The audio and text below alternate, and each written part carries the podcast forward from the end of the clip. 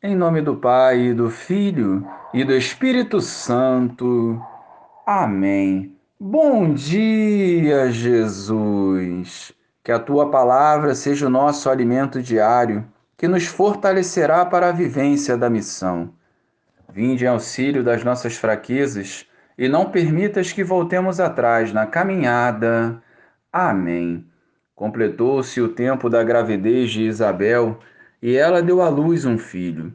Os vizinhos e parentes ouviram dizer como o Senhor tinha sido misericordioso para com Isabel e alegraram-se com ela. No oitavo dia foram circuncidar o menino e queriam dar-lhe o nome de seu pai Zacarias. A mãe, porém, disse: Não, ele vai chamar-se João. Os outros disseram: Não existe nenhum parente teu com esse nome. Então fizeram sinais ao pai, perguntando como ele queria que o menino se chamasse.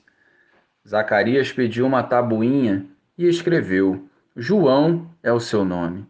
No mesmo instante, a boca de Zacarias se abriu, sua língua se soltou e ele começou a louvar a Deus.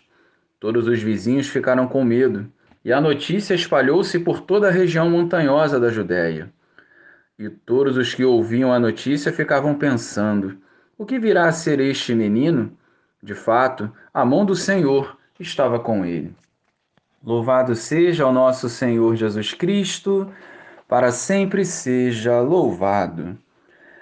João Batista é fruto da intervenção divina e a sua vida testemunhou a sua fidelidade à vontade de Deus.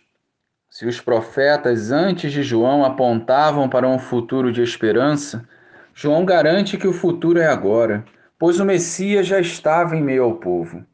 Um testemunho vivo que deve nos despertar para acolhermos Jesus e seguir os seus direcionamentos. Aos olhos humanos seria impossível João Batista nascer, assim como muitas situações que vivemos nos parecem impossíveis. Mas ao nosso lado está o Senhor, aquele que tem poder de transformar as nossas realidades. Zacarias ficou mudo porque acreditou mais na humanidade do que no poder de Deus. A exemplo de João Batista, vivamos a vontade do Senhor com fidelidade e confiança, seguindo sempre adiante sem temer as perseguições. João nos aponta o caminho, a nós cabe decidir. Glória ao Pai, ao Filho e ao Espírito Santo, como era no princípio, agora e sempre. Amém.